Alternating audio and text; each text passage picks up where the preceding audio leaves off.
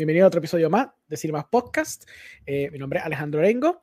Eh, hoy tenemos un invitado muy especial. Es un, colega, crítico de cine, que siempre le mete bien duro al cine y siempre está apoyando siempre el cine local desde muchos años. Yo lo conozco desde que yo, porque llevo haciendo cine mucho tiempo. Yo siempre he visto la página y siempre he visto la página haciendo mucho, mucho trabajo para empujar el cine de aquí local. Eh, aquí estoy con José Anotero. Él es el fundador de Arriba en el Cine. Hola, ¿cómo estás? Uh, Eva, saludos. Gracias por el espacio, de verdad. Eh, igual me gusta mucho tu, tu, contenido y tu página, siempre estoy pendiente, así que gracias por qué bueno que se dio, se dio la conversación. Gracias, hermano. Este, pues mira, antes que hablemos del proyecto y lo que estás haciendo ahora mismo, cuenta un poquito de ti, de tu trasfondo y quién tú eres. ¿Quién tú eres? ¿Qué tú haces? pues mira, yo soy un joven porque me lo recalcan mucho, a pesar de que de que ya, ya tengo 30 añitos recientemente he cumplido. Ah, joven. Pues... 30, es the new 20, loco, Exacto, exacto. Y pues me, me, recalca mucho eso, pues eh, resido aquí en Caguas, este, y pues desde pequeño siempre tuve este lado artístico y siempre tuve como que, ¿verdad? De, de, desarrollándome en el lado artístico, eh, siempre en actividades, eh, de, ya sea de teatro, ya sea de presentaciones, este, cantar y toda esa cuestión. Y, y tú sabes que uno metiéndose en todo eso, de repente pues cayó esta parte de cine, súper, súper random. So, nada, me considero que soy un productor, eh, cineasta, eh, actor, porque digo, aunque ya no lo ejerzo, o ya no lo practico porque pues sí tuve mi, mi tiempo de, de, actuación, ¿no? En teatro, este, pues, pues me considero actor, a veces me dicen que o me usan para locutor, o hago de todo un poquito, hago de todo un poquito. Chévere, chévere.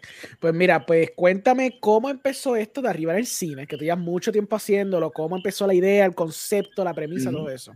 Mira, pues te cuento. Nosotros, no, digo, yo, este, cuando, como estaba contando ahora mismo, cuando yo empecé a estudiar, pues de repente eh, eh, fui a estudiar televisión y después cine. Y en ese transcurso, mientras yo estudiaba, yo iba a actividades o eventos, festivales, donde pues se presentaban diferentes cortometrajes, pero también de cine local. Y siempre iba a conferencias y cosas porque, sobre todo en el 2010, hubo un, un, alza bien brutal del cine, como, como pasa mucho acá, ¿no? De repente, pues el cine hay una actividad bien alta, de repente baja y así sigue en esa parte. Pues nada, pues me empezó a interesar esa parte de lo que es el cine. Y yo siendo estudiante, de repente, pues yo decía, oye, pero es que no existen plataformas que reseñen principalmente el cine local o la actividad de quizás estos jóvenes que hacen cortometrajes y no tienen cómo darse a conocer. Y dije, yo quiero hacer una plataforma que pues su enfoque principal sea eso, eh, reseñar, este, eh, poder exponer, poder incluso hacer entrevistas, eh, colarnos a las premiaciones, a la, perdón, a las filmaciones, este, a los premiers y poder pues documentar todo lo que está pasando con el cine en Puerto Rico. Obviamente somos un colectivo y tampoco es que es un corillo bien grande que de repente pues en Mayagüez hay una premier y pues yo, lo yo personalmente lo he hecho, a veces cuando tengo el tiempo me subo para Mayagüez, un ejemplo, dándote un ejemplo, me subo para pa Mayagüez, pues yo soy de acá de Cagua y de repente pues cubro la premier y, y, y ese mismo día regreso. Así de, de aficionado soy, soy y, y comprometido con el, con el, proyecto y más que con el proyecto, pues obviamente con los cineastas y con, y con, con la cultura del cine puertorriqueño. Ok, chévere. Y entonces, ok, so, ¿qué festival es lo que tú me estás hablando? Porque vamos, vamos a vieja escuela, yo, más participaba para eso. Mira, pues mira, yo eh, iba mucho, visitaba mucho lo que era Cinefiesta, que recientemente pues Cinefiesta volvió otra vez porque hizo una alianza con el, el Festival de Cine Europeo, este, y, pero antes ese era, en ese tiempo, ese era uno de los festivales más prestigiosos eh, eh, en Puerto Rico sea, eh, a mí me encantaba ese festival, o sea, y lo, más reciente lo hacían en el, Conservatorio de Música y aprovechaban a los estudiantes, se tiraban el, cuando hacían la, apertura, el jazzito, ¿me entiendes? Que era un ambiente, ¿me entiendes? Pa, eh, así súper cool. A mí, por lo menos a mí personalmente me gustaba. Igual los, los, proyectos que presentaban, me gustaba mucho también que ellos... Eh, eh, daban espacio de manera gratuita a personas como yo en aquel tiempo que estaban empezando para coger talleres. Y entonces me acuerdo que daban talleres también. Sí, sí. No, yo me acuerdo de ese festival. Era, era ese, estaba Rincon Film Festival, que creo que hace unos, dos o tres años pararon también. Sí, sí, sí. Eh, ¿Qué crees de eso? De que ha, habido esta fluctuación en los últimos 10 años de festivales donde había momentos dado que habían varios. Ahora parece que está resurgiendo de nuevo un par de festivales, pero ¿cómo tú, ¿cómo tú lo ves? Pues mira, es, que esto es como todo, y, y, yo ahora con la experiencia que estoy teniendo organizando este evento, que vamos, sé que vamos a hablar más adelante de cine más corto, eh, obviamente es bien cuesta arriba porque tú necesitas apoyo de ya sea de auspiciadores, necesitas apoyo, porque pues tú puedes quizá un año, un año como mucho, de repente pues trabajar de manera voluntaria pero va a llegar un punto que, ¿me entiende? Uno, digo, yo acá pensando, ¿no? Este, no, no sé cuál es la situación peculiar o específica de cada festival, en el caso de Rincón, que cuando yo, ¿verdad? Como paréntesis, cuando yo vi esa noticia, me entristeció un montón porque yo fui como tres veces como arriba del cine a cubrir, o por lo menos los últimos tres años, o de manera esporádica, pero sé que fui tres veces a cubrir este, el festival y eh, otra, otro ambiente, o sea, súper brutal, hermano, en Rincón, y, pero nada, este, so, pienso que son muchos factores, pueden ser muchos factores, quizá eh, el compromiso, quizá esa persona que, porque yo sé que siempre va a haber una persona que va a ser un motor, una, dos, tres personas. Por más que tú tengas un equipo de trabajo grande, tú siempre vas a tener dos personas, una persona que va a ser el motor, pero si esa persona se cansa o esa persona decide, le llega un trabajo que dice, ok, ya yo no quiero seguir con esto, etcétera, etcétera, pues también ese es otro factor, ¿verdad? Que puede afectar que un festival termine. Como te dije, factor de auspicio o dinero, presupuesto, factor de eh, eh, personal, eh, pueden ser muchos factores. este, no, no sé el caso peculiar de Rincón International Film Festival ni el de Cine Fiesta, este, pero, pero ahora mismo se está levantando una nueva generación de cineastas, de jóvenes, para eso mismo, para entonces, ¿me entiendes? Comenzar a hacer estos proyectos. Pues cuéntame entonces tu proyecto. Pues, Excelente segue. Eh, una, una, de las cosas que me llama mucho la atención de, de tu podcast es que va bien parecido Cinemas Podcast, ¿verdad? Cine más podcast y pues el, el, juego, yo entiendo el juego de palabras que tú estás haciendo con tu podcast, va de la línea con el juego de palabras este, que nosotros hicimos con el evento, porque pues cine más corto realmente estamos presentando un cine más corto porque la gente, mucha gente no sabe qué es un cortometraje. Me preguntan qué es un cortometraje, pues yo siempre les digo, pues mira, una película corta, ¿me entiendes? Porque ve una película más cortita, o es, ¿entiendes? Una, una película más corta. Pues entonces, la, la forma más fácil de explicarlo es, cuando tú vas a Pixar, la película que da antes de la película que vas a ver, ese es el corto. Exacto, eso, es, un cortometraje. Sí, Exacto. Y pues de ahí surge pues lo, lo que es el nombre de Cinema, este, Cinemas Corto. Eh, ahora, ¿de dónde surge la iniciativa? Pues lo que te estaba comentando al principio, de esta, esta necesidad o esta, este espacio que quizás no existe constante como lo es este Cinema, Cinemas Corto, me, me, puedo confundir. Si, si, digo en algún momento Cinema Podcast, pues sabes que me puedo confundir. Porque estamos, estamos ahí Con, la, con, las dos cositas.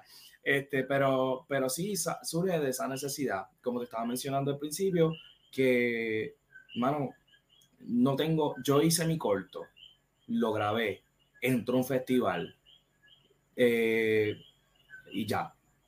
Hay muchas personas que pues sí, lo siguen exhibiendo en festivales, ¿me entiendes? Y pues buscan festivales fuera de Puerto Rico y toda esa cuestión, que también sé que es un poquito costoso esa parte, porque tú tienes que pagar por, por ¿verdad? Por someterlo en un festival. Eh, mínimamente, no sé, la transferencia, algo tienes que pagar. Entonces, pues, una vez tú grabas tu corto, ¿qué vas a hacer? Pues entonces, eso es lo que yo, eso es lo que yo quiero traer con este proyecto, lo que estamos trayendo con este proyecto de cine más corto, de, de que tú no engavetes tu proyecto, sino que eh, tengas este espacio, porque, mano, es, yo estoy leyendo un libro que es de, los cines de Puerto Rico y es remontarnos a esos tiempos de los del 1900, 1900, donde comenzaron a llegar las salas de cine a Puerto Rico, se empezaron a construir y la gente iba a ver cortometrajes, porque casi empezaron con cortometrajes, ¿me entiendes? Con películas cortas este, a, un, a un precio accesible, en una sala cómoda, con una pantalla grande, y pues eso es lo que también queremos, por otro lado, remontarnos, ¿verdad? Retomar esa, esa experiencia de lo que eran los cines de antes, que pues lo estamos viviendo con las, salas, las cadenas de cine que hay en Puerto Rico, las salas de cine independientes que hay en Puerto Rico, pero en este caso pues un poquito más, ¿verdad? Más, más close, más independiente en ese sentido. entonces, eh, ¿cuáles son los perks? ¿Qué es lo que tú brindas diferente a la mesa de, por ejemplo, un festival cotidiano de cine? Ah, ok, muy buena pregunta. Una de las cosas que nosotros, que, ¿verdad? Que nuestro, nuestro proyecto Cinema Corto este, se destaca no solamente eso que te mencioné ahora mismo, volver a esa esencia, sino que nosotros vamos a incentivar al cineasta. O sea, tú presentaste, tú eh, este, eh, eh, presentaste tu corto, lo, lo, lo, lo sometiste, esa es la palabra. Sometiste tu corto, te inscribiste, una vez fuiste seleccionado, porque pues como un festival también, nosotros estamos trabajando de la manera de un festival, pero esa otra de las cosas, nosotros no somos competitivos, porque normalmente los festivales, casi todos los festivales, pues son, ah, pues vamos a competir, cuál es el mejor corto, cuál es el mejor, la mejor fotografía, el mejor actor, papá, pa, Aquí no, aquí esto es una exposición, es algo no competitivo donde tú vienes a, a, ver cortometrajes. Y, y, y con ese boleto que tú pagas, tú estás incentivando, ¿verdad? Estás auspiciando ese cortometraje eh, o esa tanda que estás viendo. Este, so, todo lo que, lo que se genere de boletería, nosotros ah, eh, hay un porcentaje que se lo, estamos, se lo estamos dando, se lo vamos a dar a, a los cineastas.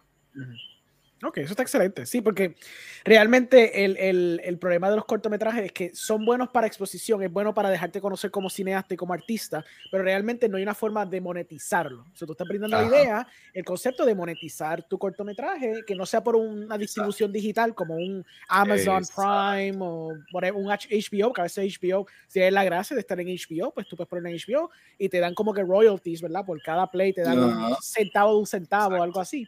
Somos estás proveyendo el mismo concepto, un aspecto de, exhibición. Correcto. Y tú se lo Pero algo más, exacto, algo más directo, algo más directo. Y otra de las cosas también que, que nosotros, ¿verdad? Es parte del, del, propósito de este proyecto, es que nosotros queremos que la, el mismo puertorriqueño pueda ir y pueda de repente cambiar el concepto de lo, de lo que se tiene del cine puertorriqueño porque tú de repente, no sé si has escuchado, de la, me imagino que sí, has escuchado que, no sé, familiares tuyos o primos, no sé, que te digan, ay, no, es que el cine puertorriqueño es una porquería. Sí, hay un estigma.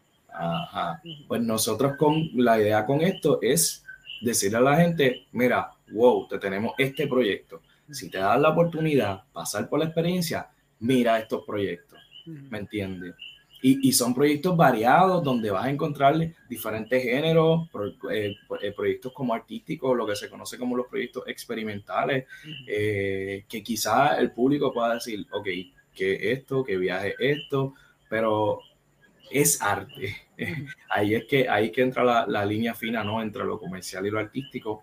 Este, y así, eso es lo que queremos, que, que, de repente las personas, ¿verdad? El público general, no el cinéfilo, no el cineasta, no el aficionado de cine, las personas que les gusta ver películas, no, más estas personas que de repente tienen un mal concepto del cine puertorriqueño y pues nosotros con este evento, mira, ok, checate estos proyectos o checate esto, no eso, porque, porque, porque sabemos, ¿verdad? Que hay ciertas películas que están saliendo en el cine local que pues quizás tienen un estándar que a las personas no les gusta. Yo no sé, eso es verdad, cada cual tiene su opinión. Y pues quizás como eso se, está constante y llega a una masa, pues ese es el problema, que la gente pues tiene una mala percepción o, visión, ¿verdad? De concepto de lo que es el cine puertorriqueño. Y eso no es solamente el cine puertorriqueño. Y tú lo sabes, tú has hecho proyectos, so, tú sabes que, que aquí se hace buen cine. Y yo he sido testigo, porque yo he ido, como te mencioné, yo he ido a festivales, he visto proyectos, he visto producciones y en Puerto Rico se hace buen cine. So, hablo un poquito de, yo soy una audiencia, yo compré la taquilla, ¿qué es el procedimiento? ¿Qué es lo que me espera? ¿Cómo es ¿verdad? El, la dinámica de estando ahí? Claro, tú te das cita este sábado, te das cita este sábado, llegaste con, tienes varias opciones. Acuérdate que el proyecto Cinema Corto eh, tiene 15 cortometrajes y esos 15 cortometrajes se distribuyen en 5 tandas. Y son tres cortos por cada tanda. Tanda 1, tanda 2, tanda 3, tanda 4, que la tanda 1 sería 6, 6 y media la 2, 7, 7 y media y 8. Esos son los horarios fijos que tenemos. Que una cartelera fija ahora en septiembre y luego en octubre entra otra cartelera fija por mes. O sea, este evento lo vamos a estar haciendo por mes. Llegaste ese sábado y tienes la opción de comprar para una tanda donde quizá es un pana tuyo y un familiar tuyo que quieres ver solamente el corto de él. Pero sabes que pues, pues por ese precio pues vas a ver dos cortos adicionales porque pues así está montado el festival, bueno, el, el, evento. Este, o también puedes comprar el paquete completo que te cubre todos los cortometrajes, que son 15 cortometrajes, que entonces sabes que estás de, de, de 6 de la tarde hasta las 8 y media, 8 y 40 más o menos, porque pues ¿verdad? Contando el tiempo de cada cortometraje de la última tanda. También tenemos otra oferta porque pues sabemos que muchas personas pues tienen sus parejas, tienen sus esposos, sus esposas, ¿me entiendes? Y pues pensamos en esas personas, o no solamente eso, sino pues de repente pues quieres ir con tu mamá, con tu hermana, pues hay un paquete para dos, pero ese paquete solamente te aplica para todas las tandas. So, estamos hablando de que puedes comprar las tandas individuales, puedes comprar para una persona, tú solo puedes comprar para todas, o tú con una pareja, ¿verdad? Con otra persona puedes comprar este, para todo. Claro. Todo las tandas. Se explica un poquito la dinámica del aspecto del cineasta. Si el cineasta quisiera someter para este festival, cómo es el proceso, más o menos, explícanos en la vibra, cuáles son los requisitos, los parámetros, etcétera. Nosotros vamos a estar abriendo convocatoria dos semanas antes de que se acabe el mes, este, o sea, las últimas dos semanas de ese mes que ya está corriendo. No sé si me expliqué. Pero dos semanas antes de que empiece ese mes, de, ese mes nuevo. Entonces, nada, la persona lo que tiene que hacer es, eh, primero, leer, ¿verdad? Eh, los, los, términos y condiciones eh, que tenemos nosotros como, ¿verdad? requisitos para, para aceptar el, el proyecto. llena un formulario donde pues envías toda la información, incluso número de teléfono, porque pues también nosotros este, queremos también tener ese contacto directo con el cineasta. De, repente hay un cineasta que no, quizás no se ha presentado los tres sábados, de repente lo llamamos, mira, vos también, mira, acuérdate que tu corto está aquí, ¿me entiendes? Tener también ese tacto, tacto directo con, con el cineasta. Y entonces entran todas esas inscripciones, los cineastas envían los cortometrajes, entonces eh, el colectivo de River Cine y tenemos una persona, casi siempre, pues buscamos una persona profesional. Digo, todos somos profesionales, pero me refiero a una persona activa, perdón, corrijo. Una persona que está activa en la industria, ya sea un director de fotografía, ya sea un productor, escritor, whatever. Y esa, ese, ese el colectivo junto con esa persona, pues evalúan ¿verdad? Hacemos ese filtro para ir viendo, ah, pues mira, este corto cumple con esto, aquello, lo otro. Y también nos hicimos un form, ¿verdad? Un, formulario a nosotros mismos para la hora de evaluar. Y de ahí, en base a eso, pues entonces se va, va se va a seguir así desmenuzando para entonces, hasta entonces que se seleccionan esos 15, 15 cortometrajes. Y entonces se anuncia la selección oficial y, los, y, si me preguntas, si, ah, y los cineastas que no pasaron, pues siempre se les da el espacio para pues, volver otra vez a someter el corto. Y bien importante que sepan que nosotros hay festivales que te cobran por inscribirte, nosotros no te cobramos por inscribirte. Nosotros sí te pedimos una cuota una vez eres seleccionado y sabes que esa cuota y es un precio accesible, no es que te estoy pidiendo, no sé, par de pesos, este, es, un, es, un, es un precio accesible, pero eso una vez tú eres seleccionado. este, y, y eso vas a saber que eventualmente lo vas a terminar recuperando esa inversión que hiciste, porque si tú como cineasta moviste tu tanda y tu tanda se llenó los cuatro sábados, porque oye, vuelvo y, vuelvo y aclaro, no es competitivo, pero si tú eres una persona astuta, tú vas a decir, ah, pues si yo quiero ganar, yo quiero este, mover mi sala, so, yo quiero que mi, mi sala genere para que pues de ese porcentaje que se va a sacar en boletería, pues por lo menos yo pueda recibir. O sea que esta tarea de, promoción no solamente nos toca a nosotros como organizadores, sino el, el, el, cineasta participante le toca también esa tarea de promocionar el evento y, y ¿verdad? Y, tener ese, ese ¿verdad? llamar a la gente, ¿verdad? Para que ese llamado para que la gente pues vaya a, a, a cine más corto. ¿Y cómo estás viendo, basado, ¿verdad? Que ya vieron, ya seleccionaron 15 cortos, ¿cómo estás viendo por lo menos el panorama en cuestión de los cineastas emergentes, los cineastas que están metiendo el cine ahora. ¿Cómo ves eso? Mira, me gusta, me gusta mucho. Este, yo siempre estoy pendiente porque, como te mencioné, yo llevo con esta plataforma, the way, estamos cumpliendo cinco años eh, con Arriba del Cine. Gracias, ahora en septiembre estuvimos cumpliendo, eh, bueno, todavía estamos celebrando cinco años. Este, súper agradecido, ha pasado todo. Casualmente nosotros comenzamos eh, 2017 este, en plena María. En pleno María, literal. En septiembre eso fue 20, pues la semana antes prácticamente, y de repente, pues, pero nada, lo importante es que no, no nos hemos caído, ¿me entiendes? No nos detuvimos y seguimos adelante. Pero entonces, ¿cómo tú, pero como tú ves, entonces, entonces, eso es bueno, porque llevas cinco años metiendo el cine. ¿Cómo, ¿Cómo tú has visto la industria ahora? Vamos a expandir un poco más, la industria del cine en estos últimos años. Mira, es como te menciono ahorita, eh, la actividad de, del cine ha sido siempre, siempre al momento, eh, está, está intermitente y, y, todos lo sabemos. Este, me acuerdo que una vez yo leí este, el señor Jacobo Morales, el maestro, él mencionó en uno, él mencionó que en Puerto Rico aún no existe una industria lo que hay es una actividad cinematográfica y, y yo, yo cuando leí eso yo dije, wow, es verdad, ¿sabes? porque una industria, para que haya una industria es como, por ejemplo, lo más cercano que es República Dominicana. República Dominicana sí podemos decir que tiene su industria porque ellos están produciendo películas constantemente. Entonces, eh, pero mm, me gusta porque últimamente está se está viendo mucho movimiento, no solamente de los de de los cineastas profesionales, sino que hay muchos jóvenes que se están moviendo, que están haciendo cine.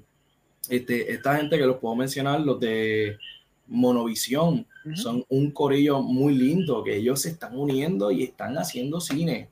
O sea, estos, estos pequeños grupitos que están cansados quizás de no recibir ayuda, o, ¿verdad? No, no quiero entrar en, en temas ya sea políticos o gubernamentales, whatever. Pero ¿por qué no? Y se mueven.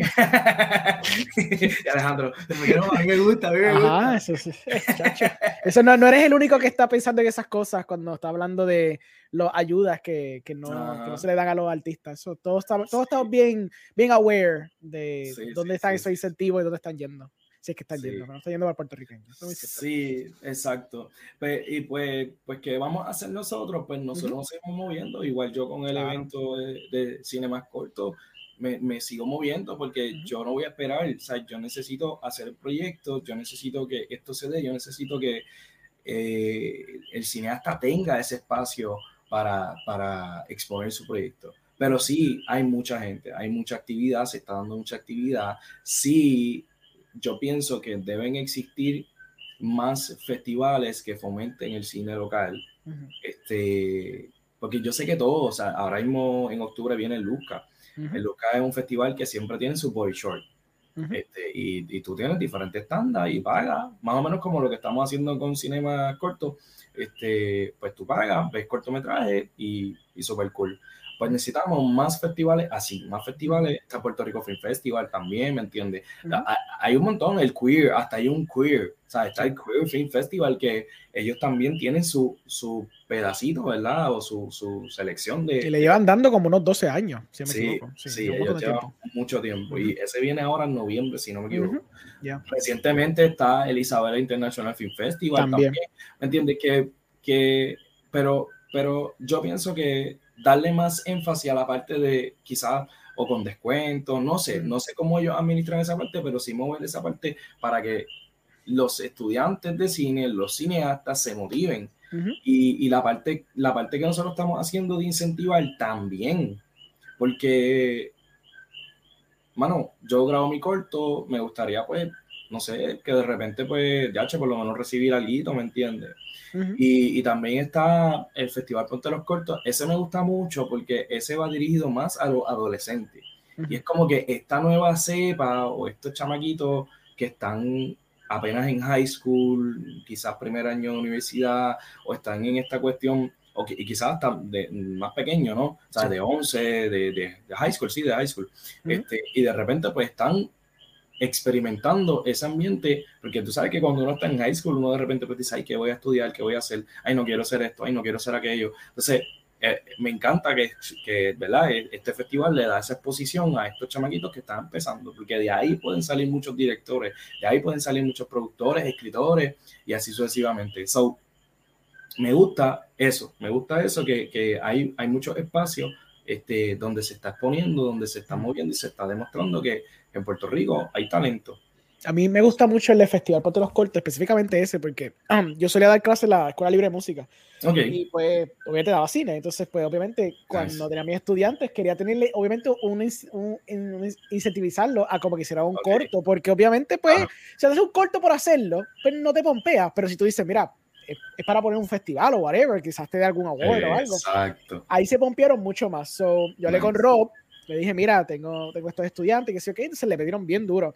Y fue, fue chévere porque a través de eso, como tú dices, un, un chamaco, una joven pasó a mí, yo no sabía si quiero estudiar cine y me gustaba el cine, cogí, compré una cámara, pero no sabía si yo podía vivir de esto. Claro, tú sabes, como que tú estás como que viviendo la aventura y la fantasía, pero entonces está nítido porque ahora no es como antes, cuando pues, tú y yo somos dinosaurios básicamente, pero los chamaquitas ahora tienen millones de, ¿verdad? Tienen un celular, tienen millones de métodos para contar su historia. No hay excusas, definitivamente. Ahora no hay sí, muchas formas. Entonces, con el festival que Rob promueve, es chévere porque todo cortometraje entra. Y entonces de ahí se exhibe, porque entonces le da la plataforma para exhibición, y entonces después, pues claro, hay unos awards, porque obviamente tú quieres darle claro, awards, sí, sí, sí. eso es parte de, pero por lo menos me gusta porque eh, se presta más para un aspecto de exhibición, ah, quizás no te lleve, ganes nada, por lo menos tienes la oportunidad de ver una pantalla grande, estar con tu familia, tus amistades, decirle, mira, tengo un corto, qué chulo, whatever, y lo presenta, que está súper nice eso. Sí, me, me, y practicar la parte de marketing también, desde temprano, ¿me entiendes? Cómo tú vender quizá esa tanda. Sí, que Rob empuja mucho eso también. Él dice como que, mira, metanse en social media, promuevan, formen BTS, hagan trailers, hagan posters, promuevan el evento, taguen, que está bien cool porque es como tú dices, te, te meten en, la mentalidad de mercadeo, que especialmente ahora más que nunca es bien importante para tú mover tu, tu, producto, tu pieza de arte. Tú sabes, si, tienes Instagram o TikTok o whatever the hell you use, pero pues obviamente te vas a quedar sin que nadie te conozca, ¿me entiendes? Exacto. eso es muy cierto también. Um, sí. sí, el Luzca también me encanta. El Puerto Rico Film Festival está bueno, ahora mismo ese fue el que pasó. Este, Se vio bien bueno también, yo estuve participando ahí.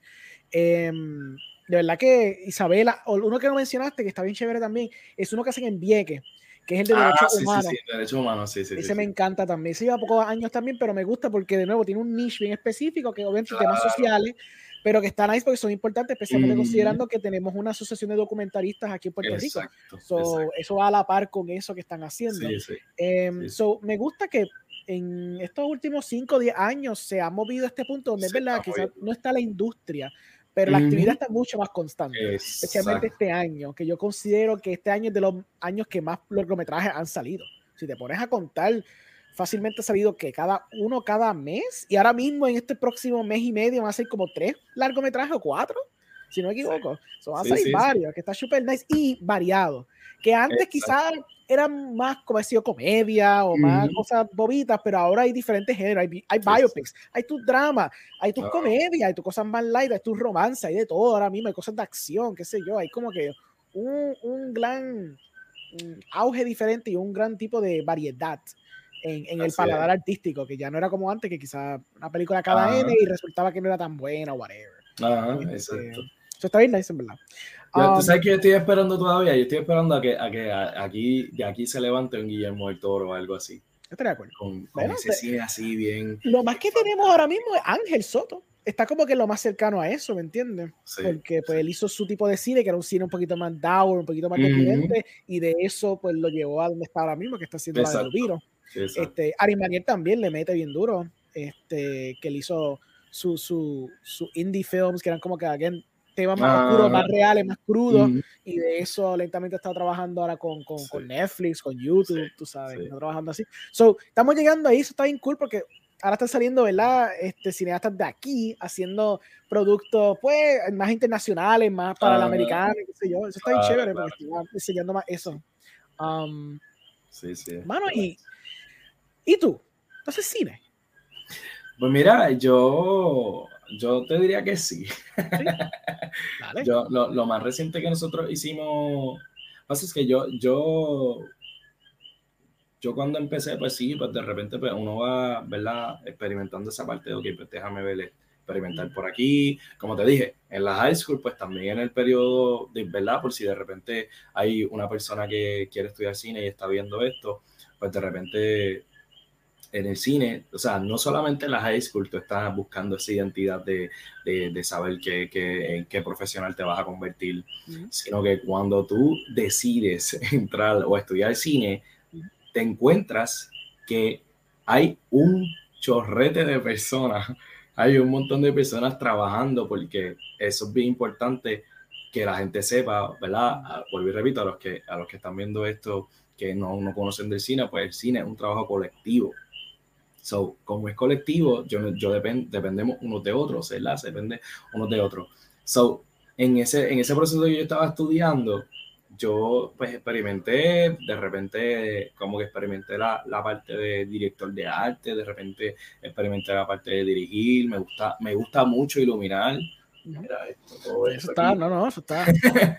ah, by the way, se me apagó una luz, me acabo de dar cuenta. La que tenía atrás.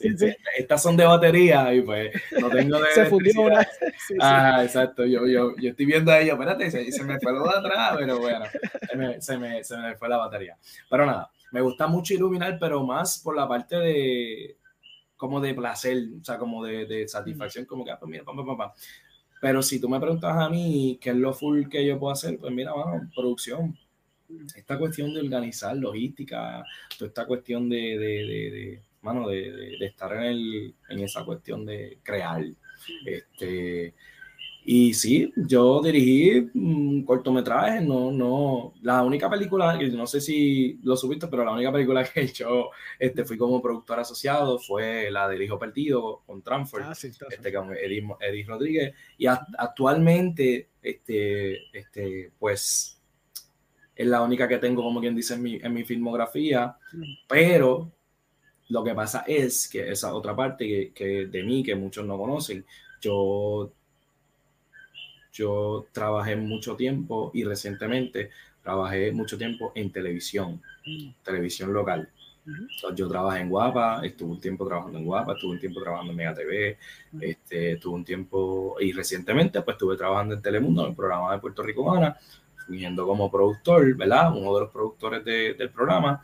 Y y pues esa parte me limitó, me limitó, ¿no? Quizás como que me, me concentré tanto en esa parte de hacer televisión y como que pues bajó un poquito esa, esa pasión del cine porque pues estaba tan enfocado trabajando en televisión, pero pues recientemente pues decidí de, desistir de mi servicio, de ese programa, de la producción y pues ahora es que entonces yo estoy volviendo a, a a nacer, a renacer, a, a, a, volver con toda esta carga. Y pues recientemente, pues como estoy desarrollando este proyecto y pues sí, eventualmente, pues mi intención es hacer producciones. Ok. producir, películas. Que si a mí me preguntan, ¿qué tú quieres hacer? Pues yo, yo quiero producir películas.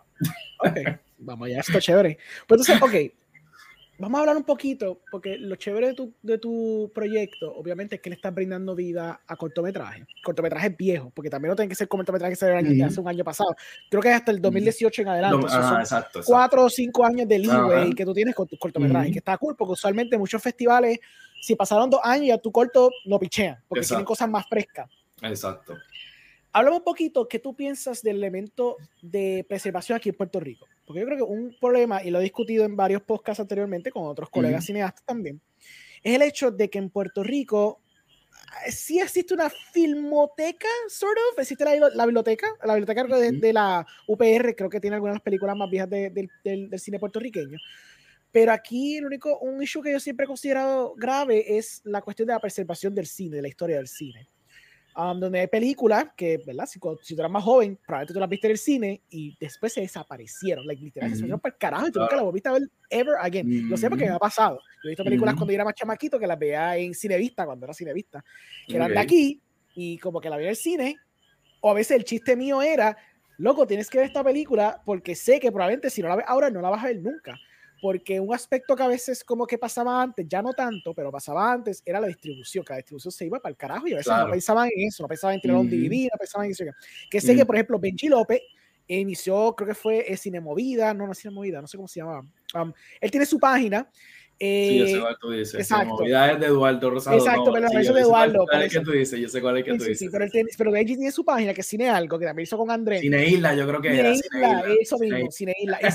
exacto, que Cine 787 el, el libro también tiene como una selección de películas documentales primordialmente porque están con ad hoc de películas más antiguas que las tiene por lo menos en DVD y en Blu-ray. Que eso, cuando Benji me explicó, me dijo, yo me di cuenta que nadie estaba haciendo esto, si yo dije, pues déjame yo hacerlo lo cual excelente idea. Claro, se le complicó la cosa porque pues mucha gente estaba pidiendo esto, claro, porque obviamente había una necesidad para que ver estas películas que no puedas conseguir nunca más. So, dado todo ese trasfondo y ese contexto, ¿qué tú piensas de ese problema que está teniendo, porque pues quizás no es un problema tanto ahora, aunque a veces pasa, no es por nada, pero ¿qué tú piensas del problema que hay entre la cuestión de la distribución y la preservación? Más importante de la preservación, porque no es tanto la, la preservación porque quiere uh guisar, ¿verdad? Después de que la película, pero también la preservación de la historia de nuestro cine. Claro, eso, eso, entra, eso entra como correcto, como, como parte de lo que es la cultura y la historia de nuestro cine. Este, es como, eh, no tengo el nombre de la persona, pero es como dijo un, un latinoamericano que él dijo que un país sin cine es como una familia sin su, sin su álbum de fotografía.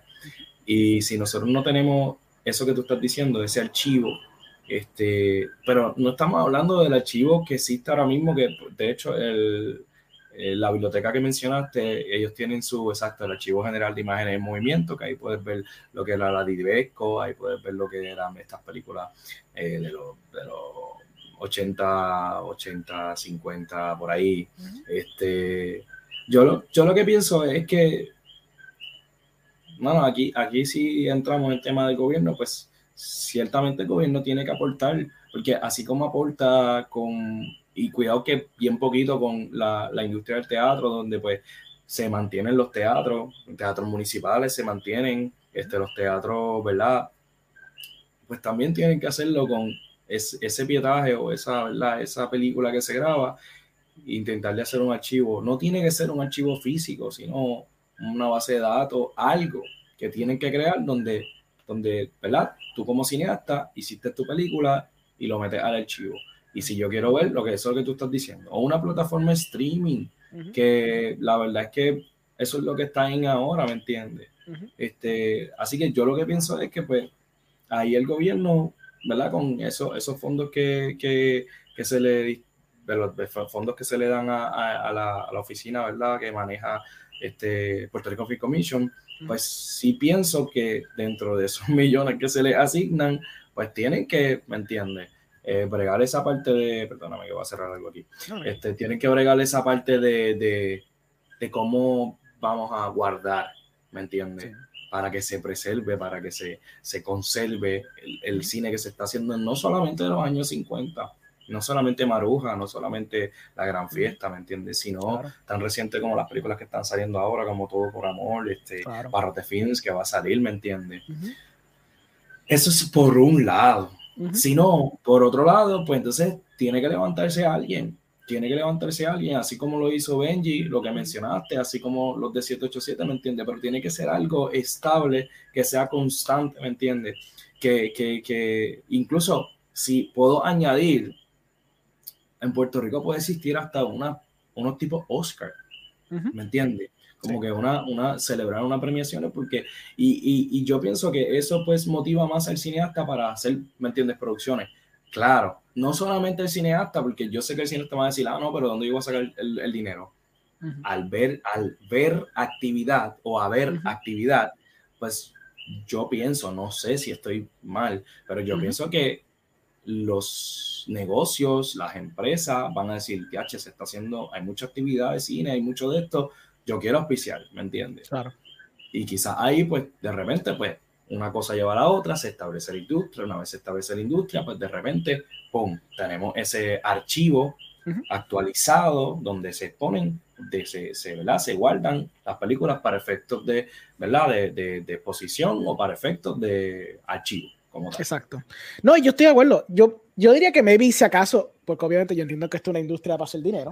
Obviamente, películas que se recientes, yo puedo entender, mira, tú sabes, par de años, vende la película, pero vamos a decir como 10, 15 años. No a vender una película que yo vi en 2008, que yo vi en Caribe Cinema, eso nadie lo va a vender. Pues mira, ya para ese punto, ya no va a ganar ganancias de ella. Pues entonces ahí diría yo, para la cuestión de preservación, que no se pierda, que debería estar por lo menos algún tipo de, de, archivo, plataforma. Se han hecho algunos streaming services, porque yo me acuerdo, sí. hace par de años yo tenía una amistad que hizo, creo que era Movie, movie Box o algo así, no me acuerdo el nombre de esa. Él trató de levantar eso, no pudo. Bueno, lo hizo por un rato, pero después se quedó en nada. Eh, había otro proyecto que no me acuerdo. En la pandemia se levantó uno que era. Ese que llegara a ese, sí, llegara a ese. PR, no, cine, cinepr.com o algo así. Era cine.pr y by the way todavía ah, existe. Quiero que sepa que todavía existe. .pr, exacto. Uh -huh, sí, todavía está, todavía está. CinePR son los, los, los colegas de, de CinePR. Saludos. Saludos. Este, es cine.pr y lo sé porque, porque, yo quería llegar ahí, por eso, ese era mi preamble, porque yo sé que por ejemplo Skip Fonts tiene uno que es Boricua Box, el está dando ese, pero sí el, el, más, el más que se movió chévere, porque en pandemia todos estábamos encejados, eh, todos los cineastas no, nos juntamos, hicimos un Google Sheets donde pusimos Correcto. todas nuestras películas Correcto. con links para que todo el mundo se entretuyera porque estábamos todos súper encerrados. No, brutal. Iniciativa o sea, preciosa sí, bella, brutal, bella. Y después sí. alguien, que no me acuerdo bien el nombre, era Javier Algo, yo no sé quién dio ese muchacho, se dio la tarea de meticulosamente Ajá. coger todo ese archivo y ponerle una página súper fina, súper sí, bien lograda, bien sí. lograda. Y, y, y, bien friendly, porque tú de repente estás viendo, eh, eh, brutal, de verdad. Sí, o sea, excelente página. Excelente esa, página. esa, plataforma ahora mismo, y, y, si nos está viendo el creador, vamos a meter mano, porque eso es otra plataforma donde, donde lo que tú estabas diciendo, donde uh -huh. se puede resguardar ese, ese ¿me entiendes? archivar ese archivo y, y, mantenerlo y de repente, mira, pues, pam, pam, esto, ¿me entiendes? So, yo me acuerdo que antes que eso, yo me acuerdo porque me pasó, um, había una persona, yo no sé quién fue, yo traté por años de tratar de descifrarlo. Una persona por un tramo de tres años, okay. meticulosamente, estuvo archivando en, no fue en IMDb, fue en una página que es parecida a IMDb. Okay. Estaba archivando meticulosamente toda película, largometraje, cortometraje puertorriqueño por un periodo de como cuatro años. Okay. Se llama, la, la, la, persona era un username Double D, hizo como 600, 700 entries. Era una cosa ridícula. La persona cogía posters que eran difíciles de okay. encontrar, archivaba toda la persona, documentaba todo el mundo, si tenía sinopsis, si tenía todo, lo montaba mm. todo precioso, una cosa cabrona, por un tramo de, te digo, 3 o 4 años. Eso está, yo busco la página después. La pongo Tú dices como un, que esa persona creó como un tipo de IMDb. No, era un IMDb que ya existía, porque no es IMDb, creo que se llama, creo que se llama The Movie Database, creo que es la okay, página. Okay. Esa persona, que again se llama, en el username es Double D, lo, lo okay. hizo por tres años y paró de hacerlo, no sé por qué se cansó mm. o whatever, no sé si era una iniciativa que salió mm -hmm. por, por, la persona o alguien le mandó que lo hiciera, I do not know, es un misterio. Lo sé porque par de mis cortos de pronto estaban en esa página y estaban okay. de que bien documentados. Y lo raro fue que había un corto que ni siquiera había salido, que solo había tirado un, un, post, eso fue hace años, fue un banner que yo puse en mi Facebook personal Esta persona lo arrancó de ahí, leyó todos los créditos y lo puso y lo catalogó como una película que ya había sacado, porque quizás la persona no sabía. Yo me quedé como que eso es una persona que meticulosamente fue persona por persona en la industria en esos momentos a buscar toda la información. Es una persona que le está metiendo caña a eso. Paró, no sé por qué. Pero yo vi esa iniciativa y yo dije, eso está excelente, pero como paró de hacerlo, y pues, obviamente fue un trabajo cabrón, pues nadie me lo logró hacer. Después llegó, por ejemplo, el que estamos hablando de Javier, que hizo la página de cine.pr, que obviamente era porque tenía esa database, pero obviamente después que no, ya esa database no se ha hecho un update, pero obviamente la página no se le hace un update, probablemente la persona lo hizo el momento porque estaba probablemente con más tiempo libre, si una persona sí, claro. Pero en medio de la pandemia. Yo pienso que cosas como esas, especialmente para cortometrajes, claro, está tu proyecto, pero quiero decir para simplemente para la cuestión de preservación, como tú dices, excelente iniciativa, excelente iniciativa y es user friendly, es una forma de poder tener todas las cosas presentes para poder verlas. Este, no, lo que tú dices hay que seguir, mano, hay que seguir, seguir con, con eso. O sea, eh, yo me acuerdo que hubo un tiempo cuando yo estaba estudiando que había una gente que se llamaba On the Reels. No sé si tú llegaste a escuchar de ellos y ellos también, me da risa porque ellos tiraban como que lo que se llama como el quickie semanal, y ellos tiraban esas, casi siempre era como que noticias, y dentro de eso, pues si había una, una persona que estaba filmando un corto o algo, pues de repente ellos lo reseñaban. Yo me acuerdo que yo llegué a, enviarle contenido como que, mira, para que me posteen ahí, este, y era una plataforma bien interesante, y cosas así, mano, cosas así tienen que seguir, porque eso, como te digo, da exposición este, una intención también que tenemos nosotros con Arriba y Cine, que también es eso, como que, ok, te estás filmando un corto, pues mira, para que sepas, lo posteamos. Mira, fulano está grabando un corto, y estas otras cosas de las que tú estás hablando, pues también, o sea, eh, nada, el, el, llamado ahora mismo es que nos unamos.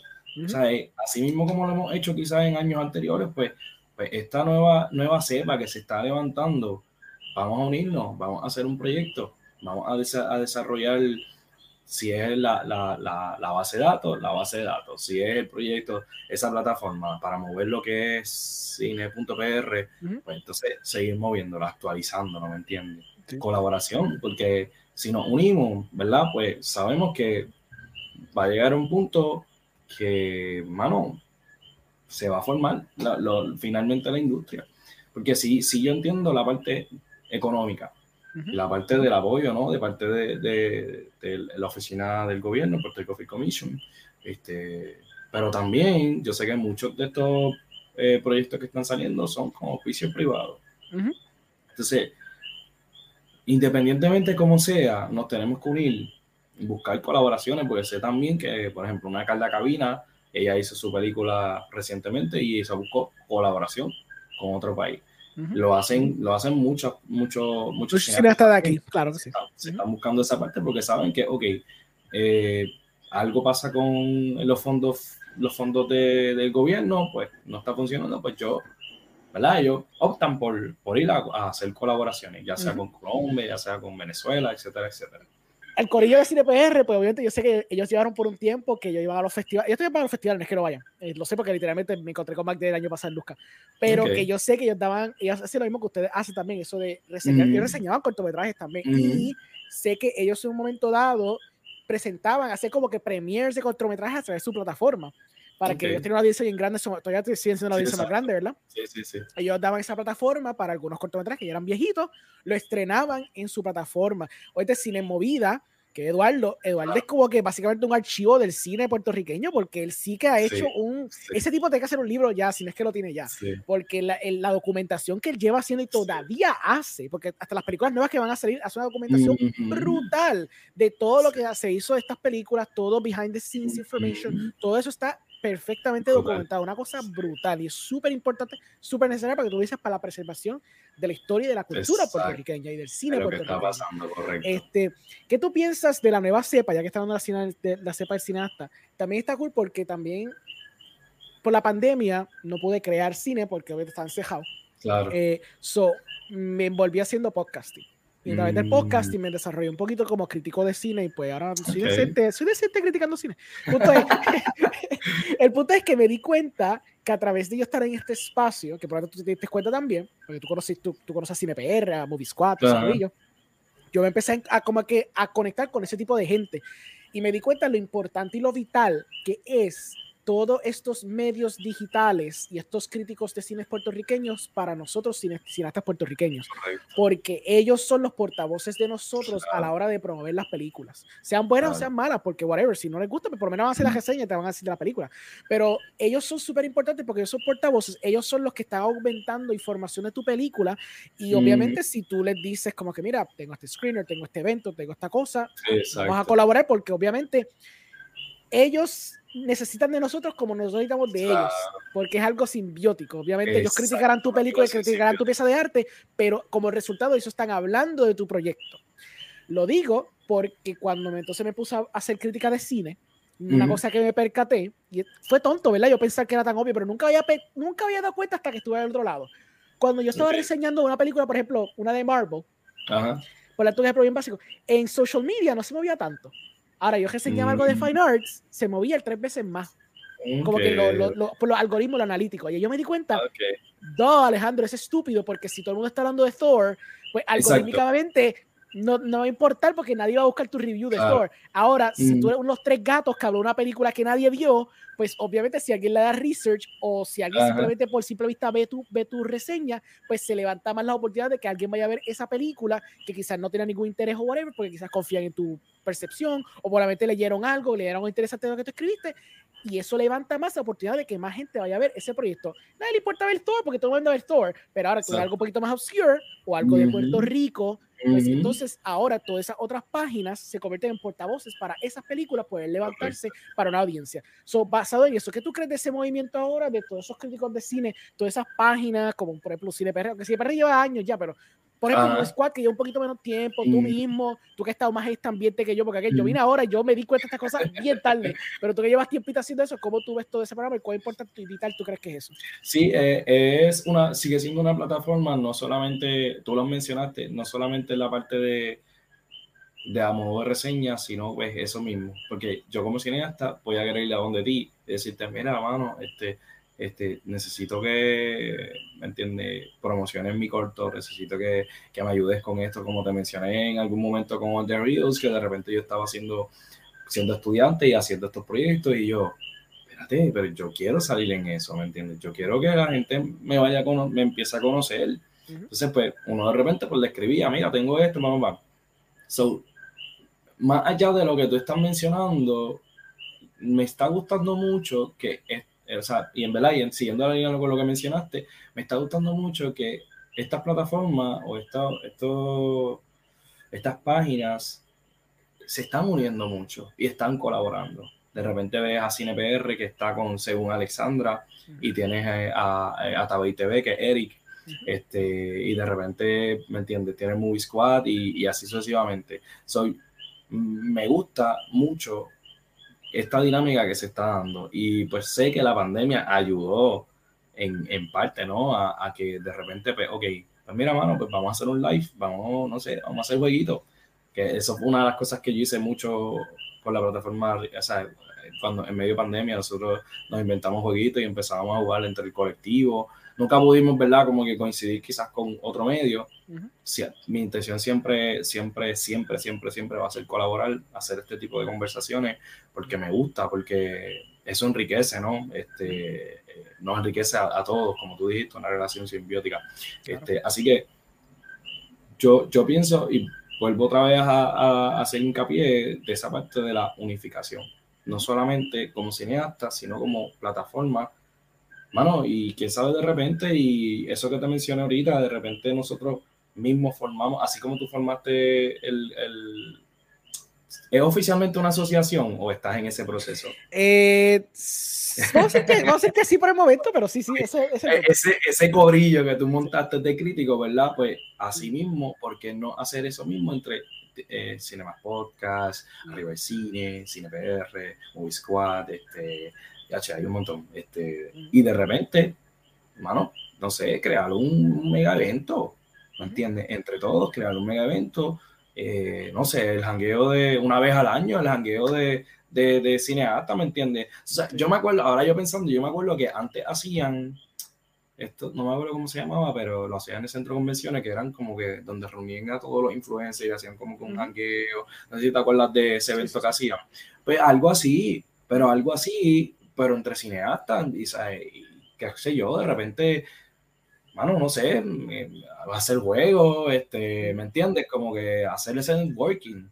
So, pienso eso. Pienso sí, no, a mí, a mí eso fue, es una cosa que obviamente, pues, claro, mentalidad de cineastas, en fin, siempre estoy pensando en la colaboración. So, cuando yo empecé a hacer esto, pues yo era porque pues me entré a una página de un pana que el pana participaba y yo como que dije, ah, eso está bien cool, quiero hacer podcast y me metí esa página y después que le cogí el comer el gustito al podcast y dije, ok, va a ser una página, pero mi concepto va a ser, yo no voy a estar solo en esto porque yo detesto estar solo mirándome la cámara hablando mierda, so, voy a estar con alguien a la mala. So, yo empecé como que a los panas míos diciendo, acho, bro, conéctate, acho, loco, okay. me tiene una mierda, se joda, loco, just conéctate, hablamos mierda por un jato.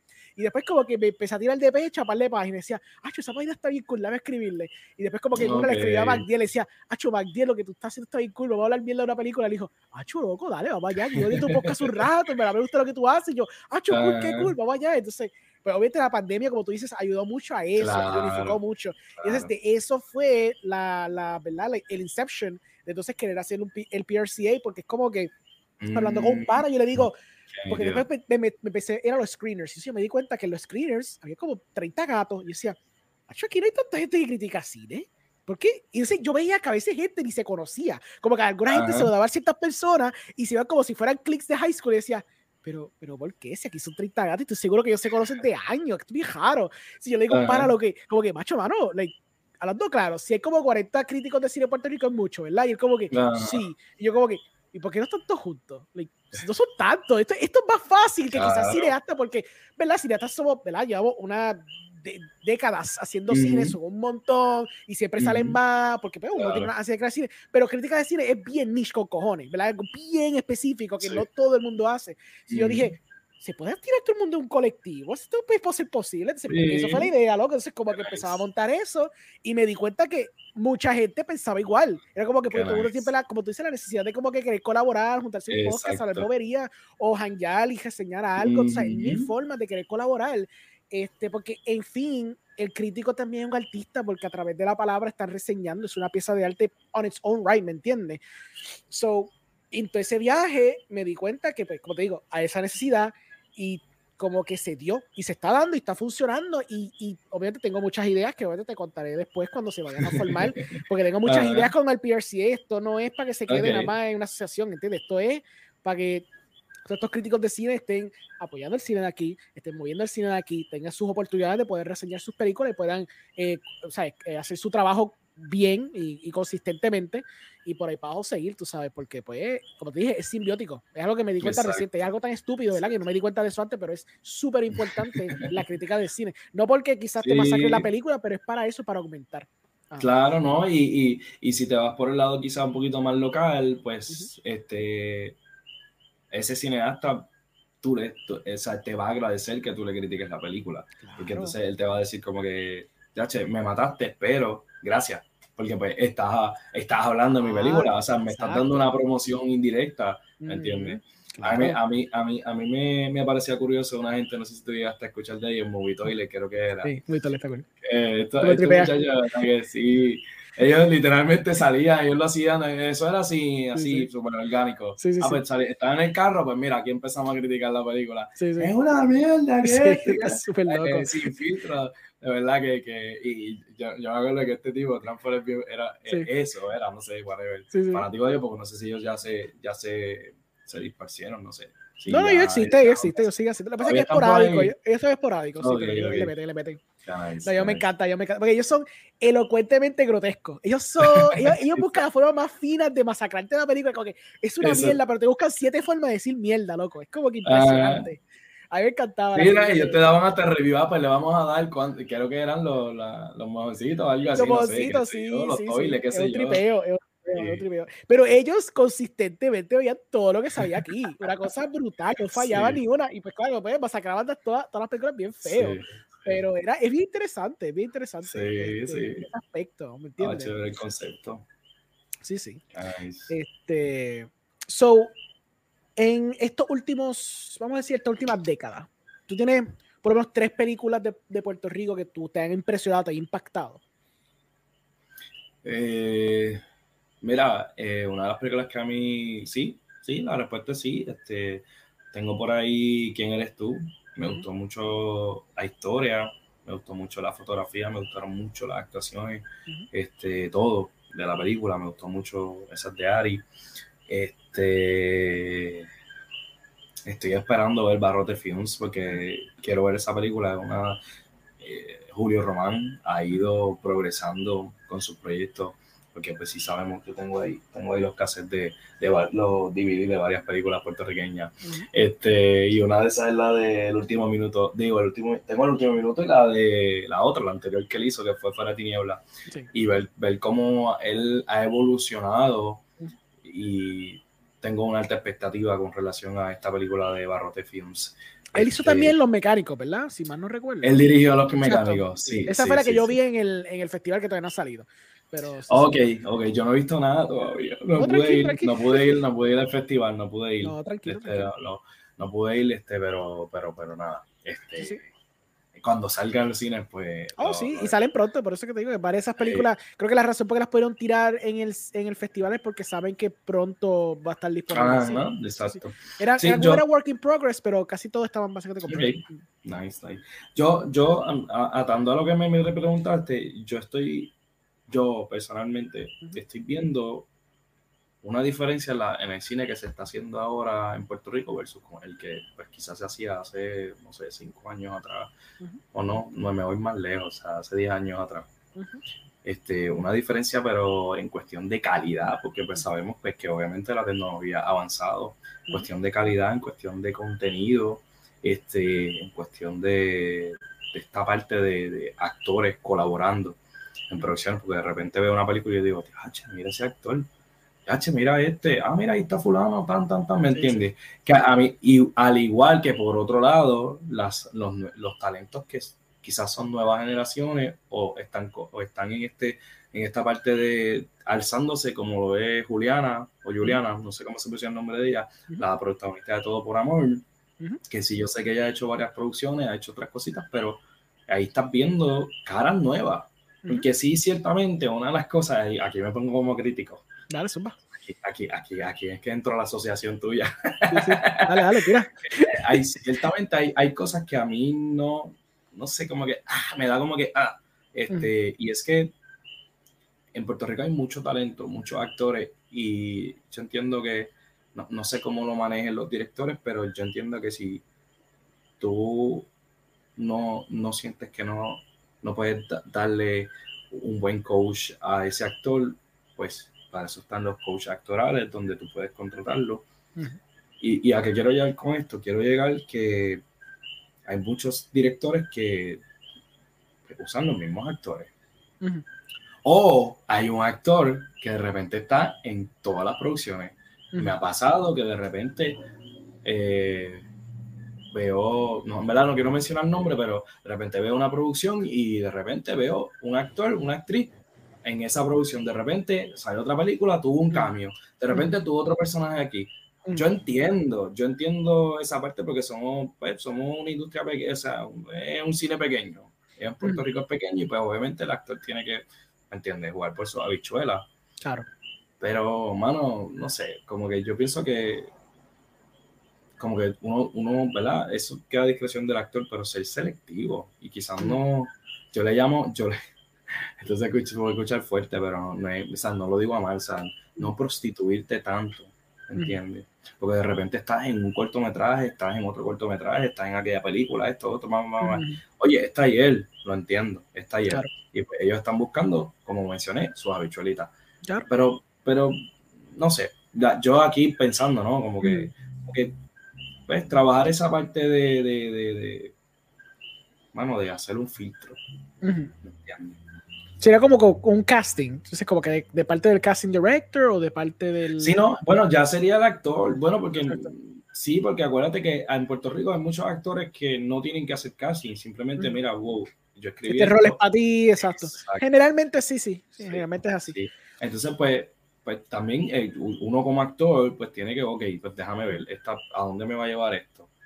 Me conviene, porque entonces de repente está en muchas producciones, está haciendo muchas películas y ya yo no estoy viendo al personaje, yo estoy viendo a la persona o al actor. Ah, mira, ese fulano de tal, ah, mira, esa fulana de tal. Ya no estoy viendo el personaje, por más que, no sé, por más que tú hagas una caracterización bien brutal, como estás saliendo en constante película, yo digo, ay, otra vez. Sí, y yo, ¿en serio? ¿Me entiendes? a veces también tiene que ver eso con el mercadeo, porque por lo que me he dado cuenta, a veces veo que... El nombre, la imagen, sí, pero también tú como actor tienes que darte tu... Oh, claro, ¿me entiendes? tú tienes que, ok, ¿dónde me voy a poner? ¿Por, qué me voy a poner aquí? Ah, quiero, porque también pueden tener el espíritu, el espíritu de disposición y de colaboración, porque eso tampoco se descarta, ¿me entiendes?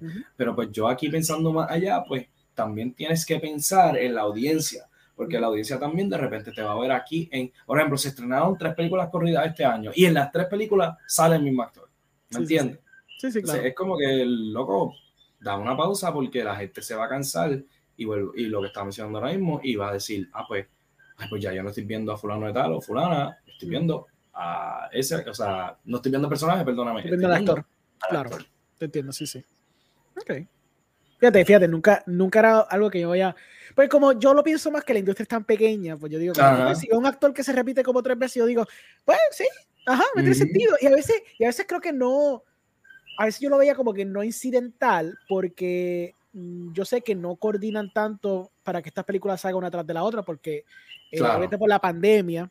por, eso, por, eso, en parte vemos tantos proyectos este año específicamente, porque hablando con muchos cineastas este año, fue porque muchos de ellos aguantaron sus proyectos, que le van a sacar el 2020-2021 y se aguantaron un montón hasta sacarlo ahora. fue, fue, a finales del año pasado que empezaron, por ejemplo, a Andrew que sacó su documental y era porque básicamente le dijeron, tienes que sacar el aniversario y él dijo, ok, pues dale. Y por ejemplo, tuviste Zack y qué sé yo qué, pero fue este año realmente que empezaron, como que todos esos proyectos aguantados salieron un montón de cantazos y, los que vienen. Y todavía, sí, exacto, todavía hay un montón de producciones. ahí, Transfer, tiene un par, de películas en gaveta yo le dije a Echo que, papi, esas películas que es la que hay. este, Bruno, Bruno también tiene. Eh, Gustavo Ramos Perales filmó una Pies en la Arena, creo que se titula. Y eso fue este, durante la pandemia, si no me equivoco. Sí, más o menos, sí. Este, fue hace un, año, dos años. Va, va un año, dos años. Y cuidado que tres. Este, Igual Bruno filmó uno que era 23, se titulaba, se titula la película 23 horas, creo que era, algo así que es de ciencia ficción y toda esta cuestión. Nunca, si lo vas a entrevistar, pregúntale, por favor. ¿Qué ha pasado con esa película? Porque yo no sé todavía, ¿me entienden? No sé, no sé qué ha pasado. Este, y así como sé que muchos cineastas que de repente han filmado películas y no por alguna razón, ya sea porque pues es costoso la postproducción y todo eso, pues este, tú sabes, Sí, es que generalmente eso es lo que termina pasando. Me he dado cuenta. Como soy editor, pues, este, ya yo sé que me el otro lado de la moneda y pues obviamente sé que es complicado, como que eso, porque a veces es costoso. Tienes que tener en consideración el, el, el, sound designing, el soundtrack y todo eso. Y hacer, hacer esas cosas ahí externamente en otro lado del mundo. Y pues son procesos que toman su tiempito. Sí. Yo, sé que algunas películas las graban, pero se engavetan por eso, esos factores. Bueno, yo tuve, yo tuve un corto, mi primer corto, yo nunca lo saqué porque eh, yo desarrollé ese corto solo. Digo, tenía un pana que me ayudó, tenía, ¿me entiendes? Gente, mi familia me ayudó, pero cuando yo llegué a la parte de postproducción, me di cuenta que era mejor no sacarlo. yo entiendo que quizás eso le pasa mucho a estos cineastas, porque yo dije, en el caso mío, peculiar fue el audio. O sea, yo tenía que literalmente regrabar el audio completo de la película. Entonces, tú dices como que, ok, o hago IDR o hago, o prefiero hacer el, cortometraje otra vez, desde cero, ¿me entiendes? Claro, sí, sí. Y pues entre ese va y ven, pues nunca, nunca se quedó encabezado el proyecto y, y, ni terminado, porque nunca, nunca lo pude terminar. Tranquilo que eso, pasa. El primer, el primer, primer, primer, primer, primer, cortometraje que yo hice en el 2010. Eso pasa. Yo, yo tengo, así hablando la clara, yo creo que tengo un corto que yo hice hace años y está editado, pero nunca lo saqué porque siempre, eh, creo que faltaba como que, no es que faltaba, se grabó toda la película, es que una escena como que no la grabé como quería y me frustró un poco. Y después, pues, entre otros proyectos, otras cosas, se quedaba y se quedaba y se quedaba y se quedó un punto que se quedó bien quedado, de que eso no hay forma de que yo saque eso ahora porque también pasa que no representa a uno, ¿me entiendes? Porque es corto tan y tan viejo que no representa el tipo de cine que tú haces ahora o el tipo de sensibilidad que tú tienes ahora y se siente hasta pues amateur, porque lo hiciste hace que 8 o 10 años atrás. eso se queda engavetado. porque no había de otra, ¿me entiendes? yo te entiendo completamente y créeme que eso pasa con mucha gente. Algunos cortos que simplemente pasa algo que no se completan, pero entonces pasa tanto tiempo que tú dices, ya, lo, ya, ya esto no sirve, ¿me entiendes? Porque ya he hecho como que tres proyectos diferentes, esto es súper viejo, esto fue con una cámara antigua, esto no tenía presupuesto, ahora, ¿sabes? Tengo mejores actores, bla, bla, bla, y pues, se corta. Eso pasa. Sí, exacto. Es súper normal. Porque, pero también eso tú lo que es de práctica, como tú dices. Ah. Sí, sí.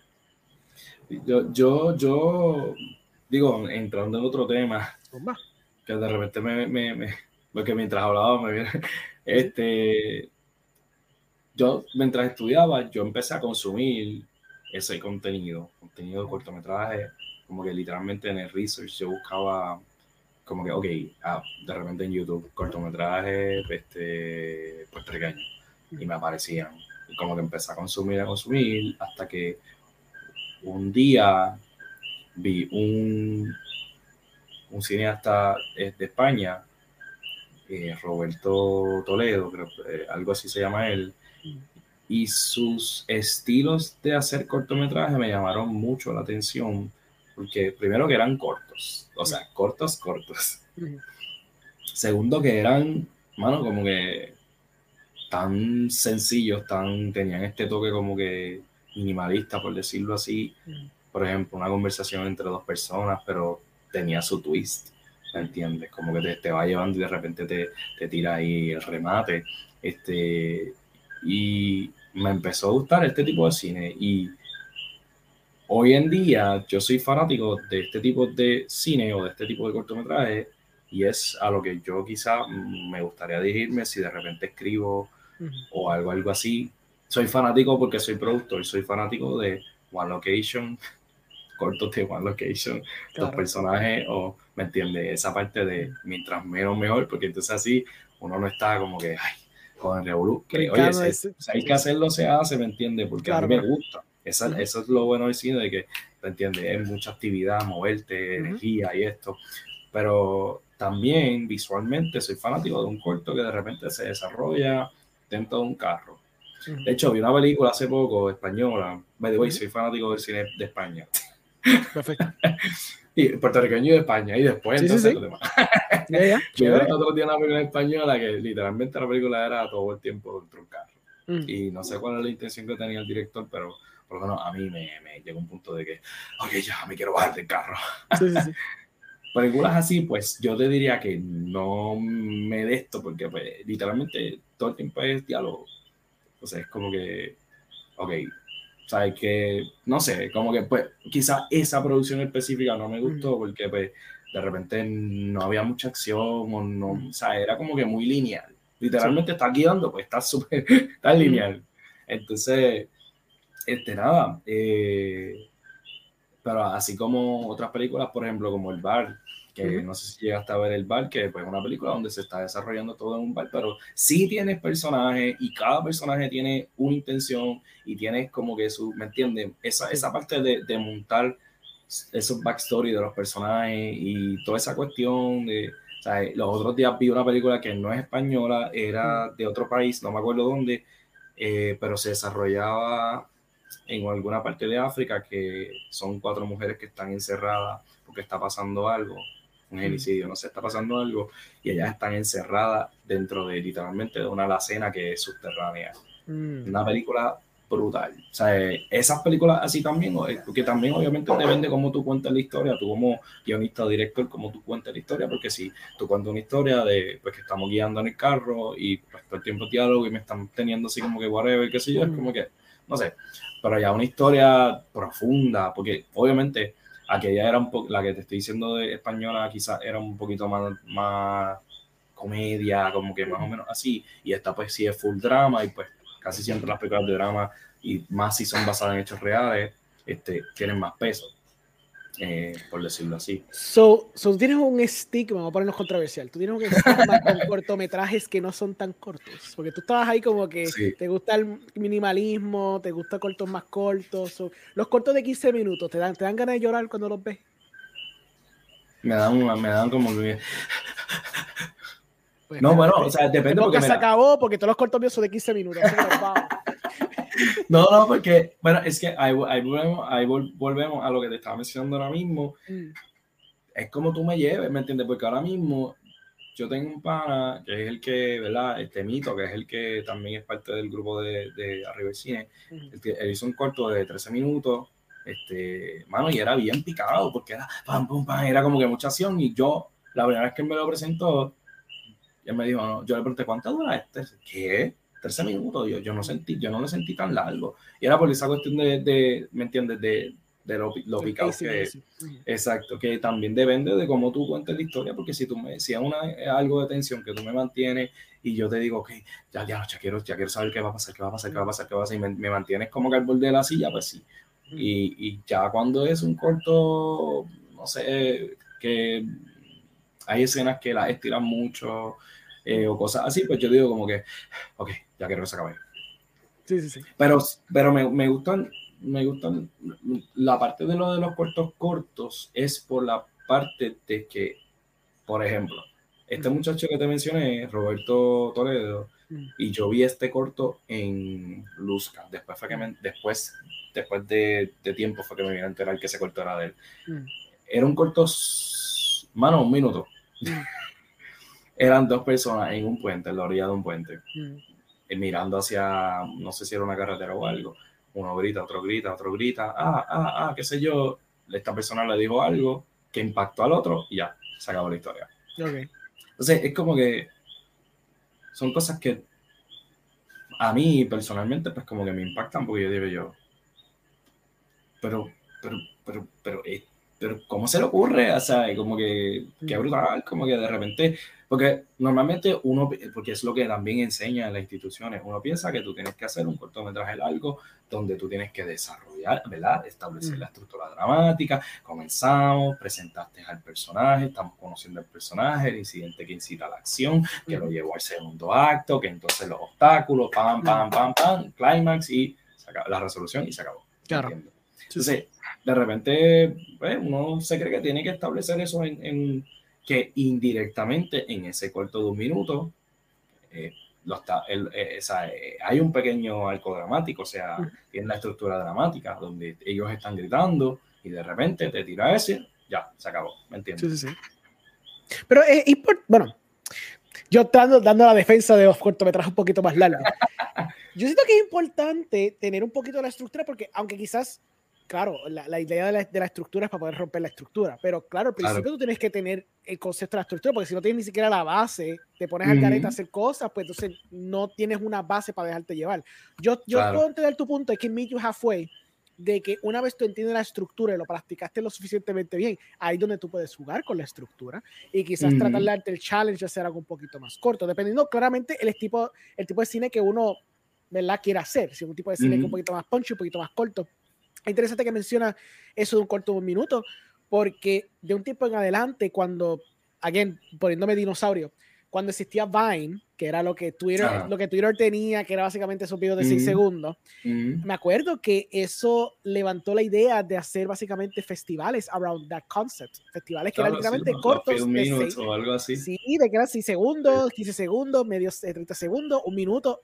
El, el, el que todavía sigue, porque sé que hay festivales que lo hacen cortos de un minuto.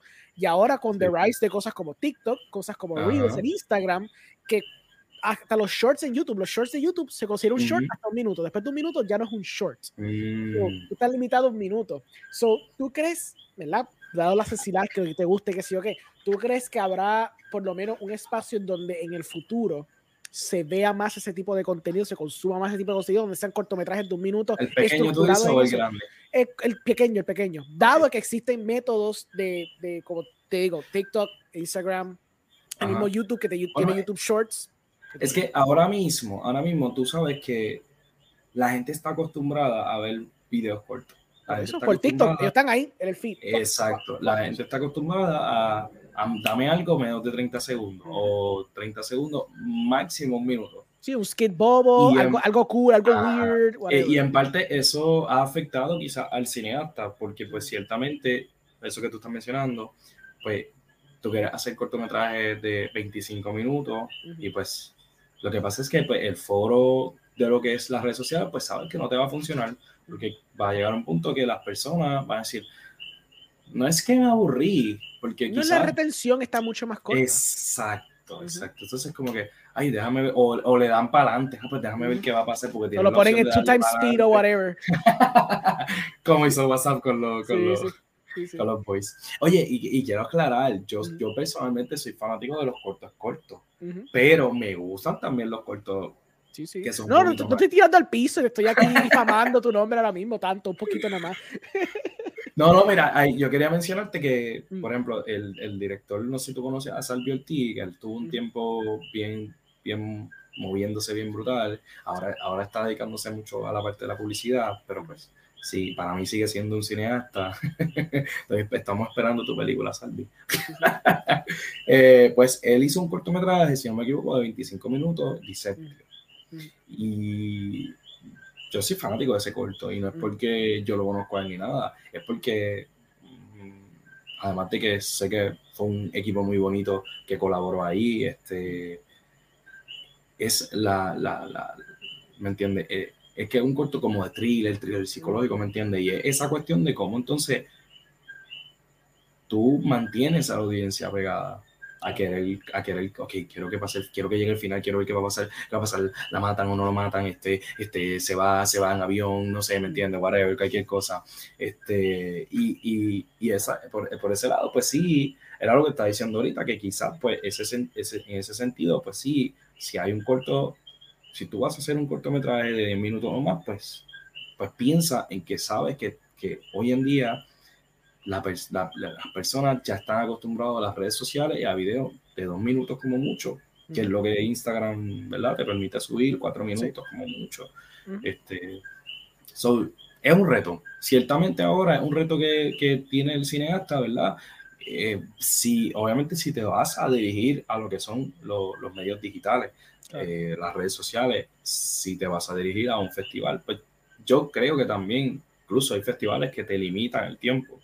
Sí, eh, la mayoría minutos, ¿verdad? 11 minutos, 13 minutos. Es que, es que los festivales siempre tienen esta vaina de que para ellos el parámetro, el barómetro de lo que es un cortometraje es bien arbitrario. Algunos es 40 minutos, otros son 20, otros son 15, otros son 10. Es bien arbitrario. Tú ves el festival, si tu corto funciona para ese festival, pues somete, pero a veces hay festivales que dicen, sí, no más de 15 minutos, no más de 20, no más de 5 minutos. Eh, ¿verdad? Es bien arbitrario como ellos determinan lo que es un cortometraje. Exacto. Sí, sí, sí sí, nosotros, nosotros con, con, el evento, pues sí trabajamos, este, uno de los requisitos es que el corto sea nueve minutos, oye, nueve minutos, diez minutos, si el corto dura diez minutos, ¿sabes? No es como que, ok, no dura minutos, no te lo vamos a seleccionar. Claro, claro. Porque si es un buen, un buen corto, que se ve bien, que te, estás llevando una buena historia, hasta 13 minutos. Lo que pasa es que sí, obviamente nosotros como festival o, ¿verdad? o, o evento tenemos que, pues, tener un estándar, porque pues, si, si yo te voy a distribuir, ¿verdad? También hay que pensar en la audiencia. O sea, tú, tienes, tú tienes un corto de media hora y media hora, ya sabes que tienes una hora en una tanda, ¿me entiendes? Entonces ya sabes que no puedes hacer cinco tandas. toda esa logística se hizo pensando en, en, esa misma, ¿me entiendes? Para tener, para tener algo más picadito. O sea, eh, porque, por ejemplo, yo, yo, no, yo no sé si tú llegaste a, a saber del evento anterior a lo que es cine más corto, que entre cortos que es un evento que nosotros hacíamos que era eh, abierto al aire, perdóname, al aire libre no, porque lo hacíamos dentro de, sino que al público, o sea, libre de costo, es lo que quiero decir, este, a lo que me quiero referir. Y, y, ahí sí, entonces, el foro que yo hacía, y voy a seguir haciendo, lo que pasa es que estamos desarrollando este bebé ahora de cine, de cine más corto, para entonces seguir con entrecorto eh, y entre corto es, es un ambiente más diferente. ¿Por qué? Porque son cortos un poquito más largos, ya sea de 12, ya sea de, por ejemplo, ese el de Diseptio lo presentamos allí, el de 25 minutos. Y luego de eso, entonces se daba la dinámica de hacer un cineforo o un networking entre los cineastas, como que ¿verdad? Para eso mismo, para que cineasta con cineasta, pues de repente, ah, mira, me gustó tu corto, ah, mira esto, ah, cineasta con el público en general, de repente el público general se le acerca, mira, me, me interesa esto, ¿me entiendes? Hacer esa parte de networking. Que eso, eso es la, la, intención que nosotros queríamos, o sea, estamos haciendo con entre cortos. Y ya cine más corto, pues ya es un poquito más picadito para que el mm. público pues tenga esa variedad, ¿verdad? De, de ver más cortos, ¿me entiendes? Cortos, cortos no tan corto. Porque pues, hay, hay, hay, unos que son, ¿verdad? 10 minutos y eso, pero 10 minutos tú estás sentado y de repente pues tú te pones a pensar, che, pero yo, yo estoy pagando, este, bueno, es 5.69 más el, más el IVA y todo eso, estoy pagando esa, esa cantidad por ver tres cortos cortitos, también ahí la gente va a decir, ya, che, pues estoy perdiendo el dinero. Que realmente, pues ahí es que salgo yo y digo, mira, no está perdiendo el dinero, está, no solamente no está perdiendo el dinero, míralo como una inversión que estás haciendo para el cineasta local, ¿me entiendes? Para, no solamente para eh, nosotros jóvenes que estamos emprendiendo en, en, esta parte, sino que estás aportando al cineasta. Y, y, por eso pues es como un estándar de nueve minutos, porque pues sí, por eso, y por eso también los tres cortos, porque de repente tengo este que dura dos, que es picadito, tengo este que dura diez minutos y tengo otro que dura seis. Ah, tú, tú, como espectador te vas a sentir satisfecho porque, ok, pues me gustó el corto o me sentí satisfecho, ¿me entiendes? Hubo variedad. Exacto. So, ¿cómo tú, how do you envision el futuro del proyecto? ¿Qué es lo que tú, cómo tú piensas expandirlo? Si es que piensas expandirlo, ¿cuáles son los planes que tienes más al frente? Eh, ¿verdad? Si puedes decirlo, si no puedes decir nada, pues no sé, ¿verdad? Pues, me iba a decir, es como que eh, hice así porque dije como que eh, lo digo, no lo digo, que hago. Ah, perdón, perdón. no, no, no, no, o sea, al momento, este, mm, mm, sí tenemos ideas. Ok. Porque no es algo concreto, pero sí tenemos ideas de hacer otras cositas eventualmente, pero sí queremos mantenerlo y queremos mantener esto eh, de manera fija para que pues obviamente pues sea algo que de repente, ah, pues mira, esta gente, ah, pues vamos para allá. Pues mira esto. Por ejemplo, yo tomo, yo tomo siempre de ejemplo a la gente de, no sé si tú conoces los de teatro en 15, acá en San Juan. Sí, digo, acá, acá, acá, en San Juan no, pues yo estoy en Cabo. Allá en San Juan este, yo, eh, está ese, ese concepto, ¿verdad? Para que no saben, concepto. Lo que no es, no, no, no, los que están viendo y no saben qué es teatro en 15, pues es un concepto donde tú son obras de 15 minutos, por eso es teatro en 15, porque son de 15 minutos, donde tú pagas más o menos el concepto, si te pones a pensar ahora, es más o menos el concepto que, que que traímos con cine más corto. este, lo único, pues teatro, cine, ajá. Este, pues, pero es un, es un, concepto donde tú son microhoras. Entonces, eh, una visión de este muchacho, de Antonio Morales, que Antonio Morales, de verdad que está, este muchacho es una persona digna de admirar, que no solamente ha movido el teatro, sino el cine también, ¿sabes? y la película recientemente que es Todo por Amor también fue escrita por él, ¿sabes? es una persona que de verdad que es digna de admirar.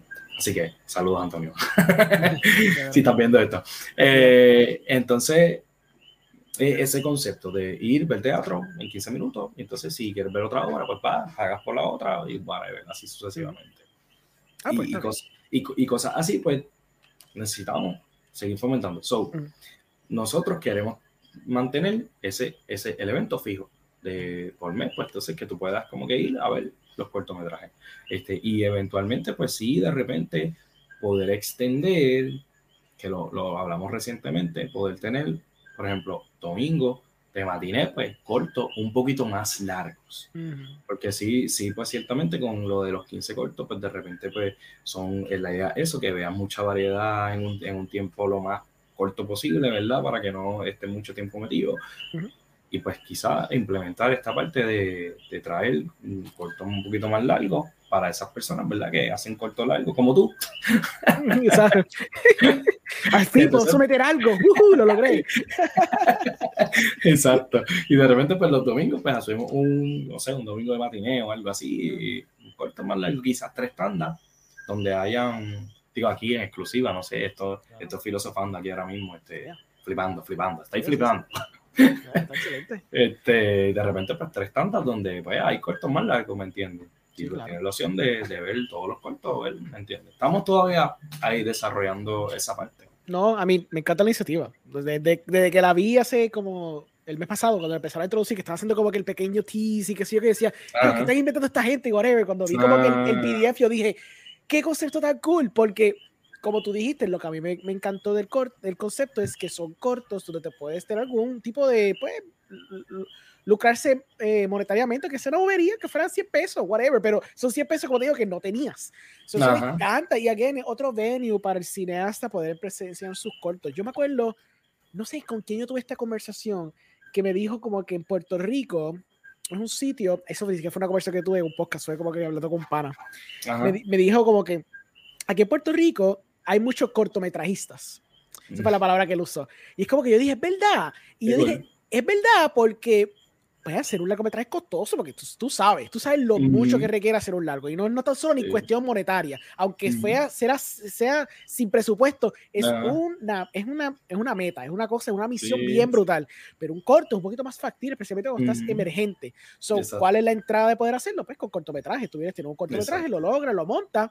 Y entonces con eso pues lo presenta y lo usas como de nuevo un tipo de Carta de presentación, exacto, portafolio, hace el nombre. Por eso. O sea, o a los cineastas o a estos estudiantes que nos están viendo ahora mismo,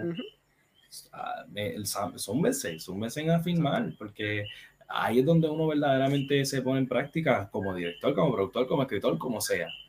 pero lo tienen que filmar, tienen que hacerlo porque si no lo hacen, se van a quedar en, quizás en ese viaje de pues, en algún momento, algún momento, no, no, en algún momento, es vamos a hacerlo. Exacto. Pues mira, agradezco esta conversación. Es muy linda que se repita. Muy buena. Sí, sí, este, Nada, cuéntame, tírame todos los plugs. Cuéntame dónde te puede encontrar. Cuéntame finalmente dónde puede encontrar tu proyecto, todo eso. Ok, nada, nosotros somos Arriba el Cine. Mira, adiós, espérate acá. Mira aquí. Uh, este, nos pueden conseguir en Instagram, Arriba el Cine Facebook, Arriba el Cine, eh, y eh, en YouTube, Arriba el Cine Blog con V, que también pues subimos contenido. A veces, muchas veces, eh, subimos contenido que no subimos a Instagram y que no subimos a, Facebook, pues lo subimos en YouTube, quizás entrevistas un poco más largas, cosas un poquito más largas, pues por eso pues la plataforma de YouTube pues soporta más, ¿verdad? Eso y es más dirigido para eso, para videos un poquito más largos, también usamos YouTube. Y con relación al evento, para ver carteleras, este, pueden entrar a Cine Más Corto, Cine Más Corto en Instagram y ahí van a ver las carteleras. Eh, estamos haciendo llamados eh, para las cineastas que se sometan, que sometan cortometrajes para el mes de octubre, porque como bien escucharon, si se quedaron hasta el final escuchándonos, pues, este, pues tenemos esa convocatoria abierta y vamos a estar haciendo eventos, este, este evento por mes. Excelente. Pues mira, mi gente, me conseguir a mí, aquí en Cinemas Podcast, me puedes conseguir en The Movie Guy, en Experience Richport, eh, en todos lados, yo soy un mendigo al cine, donde sea que, donde sea que alguien me invite, yo voy ahí y, colaboro porque yo estoy para la colaboración. Muy bien. Este, así que nada, espero que hayan disfrutado la conversación y nos vemos la próxima. Gracias por el espacio y te espero por allá. Vamos allá, vamos a caer. Dale, gracias.